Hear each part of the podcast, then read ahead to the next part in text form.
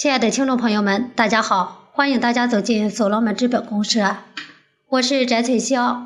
今天给大家带来的是从茅台的稳价策略看我国顶端白酒市场的尴尬和痛点。作者：苏州临时工作组四六五三群秘书长季立凡。近日，茅台在北京组织全国经销商、置业机构举行国酒茅台市场研讨会。围绕如何抑制茅台酒价格上涨过快，是五十三度五百毫升的飞天茅台酒，守住终端供货价不超过一千一百九十九元，零售价不超过一千二百九十九元的价格红线进行研讨。近一个月来，茅台酒因为价格上涨过快引发的又一轮消费者抢购，再次被社会舆论。所关注，业内普遍认为茅台集团价格管控措施已然落空。当然，也有网友认为茅台集团高层管控价格的决心有待质疑。引发的社会关注和舆论争议在部分媒体，但主要是在经销商的利益驱动下，大量的跟风式的囤积茅台酒和浑水摸鱼的行为造成。坊间有消息称，大量热钱进入市场，做起了茅台酒的黄牛生意。表面看，茅台酒已经因为其极具尊贵的品牌影响力，成为白酒市场的国字号的唯一性标志，引发了一场血雨腥风的资本的狂飙。而茅台酒本身不过是这场资本游戏的媒介而已。所以，从本质上讲，茅台酒已经不是酒，而是资本的毒药，是众多经销商和寡头们圈钱的工具而已。当这样一款极具匠心的人民大众喜爱的酱香型的典范的白酒，逐渐背离了酒的本质的时候，对茅台集团本身来讲，是一场灾难，而绝对不是什么值得沾沾自喜的好事。酒的本质是什么？本质上是一款凝聚匠心的粮食精华。简单的说，酒的本质就是酒质，是酒本身。当我们把传承的工艺、匠心的人文精神和饮用者的情怀结合在一起的时候，这款酒就成为了一种凝结情怀和历史人文的重要载体。其实，对于饮者来说，什么酒契合了这种需求？这款酒就是饮者最喜欢的酒。所谓品牌，当由此产生，靠烧钱模式打造的所谓品牌，失去了口碑的传承，完全是一种大众传媒强化式的诱导。这种模式在互联网时代已经失灵。茅台集团当然也意识到，茅台酒本质上是要喝的，而不是炒作的。当价格高到一定界限的时候，总体的销量和效益必然要打折扣，所以从稳价的角度出台一些规则，本不是什么值得关注的重点。需要关注的倒是白酒市场上这股资本游戏的暗流却愈演愈烈，特别是国内诸多的酒界知名企业，联合政府部门以品牌的名义任意的抬高价格。甚至在定价机制上夯定行业规则，致使炒作品牌、炒作价格的风气甚嚣尘上。这样做的结果，只会令所谓大品牌的名酒们离老百姓的生活越来越远。当然，在传统的消费江湖，基于中国传统的消费习惯和人情往来需求，人们对价格和价值的认知是一致的。对品牌的理解有一种天然的趋同感，在这样的消费环境下，人们对茅五这样的品牌是从内心里向往的，即便终生没有喝过一瓶。这就是中国白酒市场的尴尬。现在情况不同了，互联网时代来了，占据着品牌地位和大量市场份额的白酒权贵们。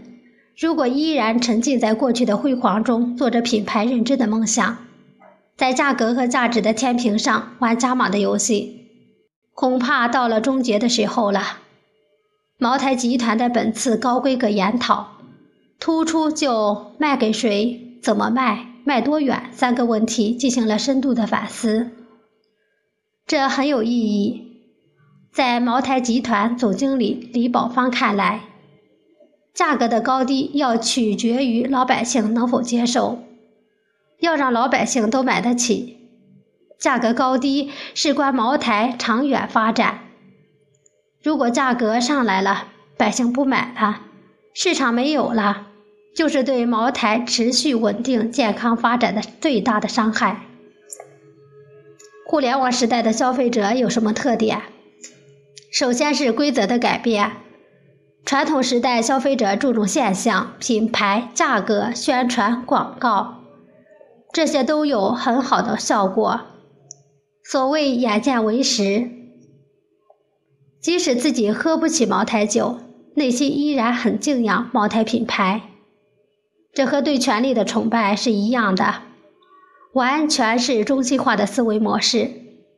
有时候，即便是喝了假的茅台，内心却依然有着比较强的获得感。原因就在于把价格等同于价值，并完全和品牌勾连在一起。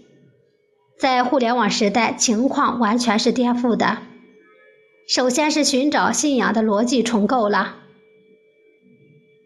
人们首先基于中国这样一个互联网基因很强大的传统文化和人口的组合，社会结构正在发生变化，规则正在重构，在重构的规则基础上形成新的秩序，比如信用的考量、契约的精神。而道德的产生正是基于遵守新的秩序，基于此，信仰的产生就会顺理成章。所以，互联网时代的消费大众不会相信眼睛，因为 VR 技术可以让我们置身任何一个场景，AR 可以把任何事物随时呈现在眼前。人们只相信自己的内心，追逐自己的内心，抓住事物的本质。一切都可以实现，一切心外之物皆为虚妄。这个时候，人们对自己产品的拥有方式就会发生质的变化。逻辑是用户创意、表达、展示、订单到生产。我们以白酒为例，一个自己没有参与体验、没有认可的品牌，跟我有什么关系吗？所以，当我要喝一种酱香型白酒的时候，我关注的可能首先基于我对酱香型白酒的认知、生产工艺、酿酒师傅等因素。当然，我对价格是有一个基本的核算和考量，这和你做没做央视的广告没有关系。我的品牌我来做，个性化定制、高端化需求、品质化运作和即刻引领是这个时期消费者的。思维逻辑，所以基于这样的基本的现状，我几乎可以肯定的下一个结论：中国的白酒行业，特别是高端白酒市场，正在经历一场千年来首次巨大的变局。我们从传统工匠时代发展到了工业资本、商业资本、金融资本、社会资本的时代。在社会资本时代，我们已经发现了传统工匠精神回归的巨大潜力。一个去中心化的新商业模式正在迅速的聚局。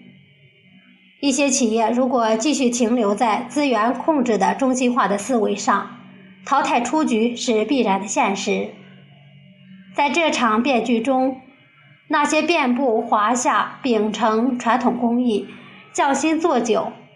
秉持地域和传统特色，在产业资源逐步向大品牌、大企业集中的过程中，依然屹立坚守的中小型酒企，必将迎来极好的发展机会。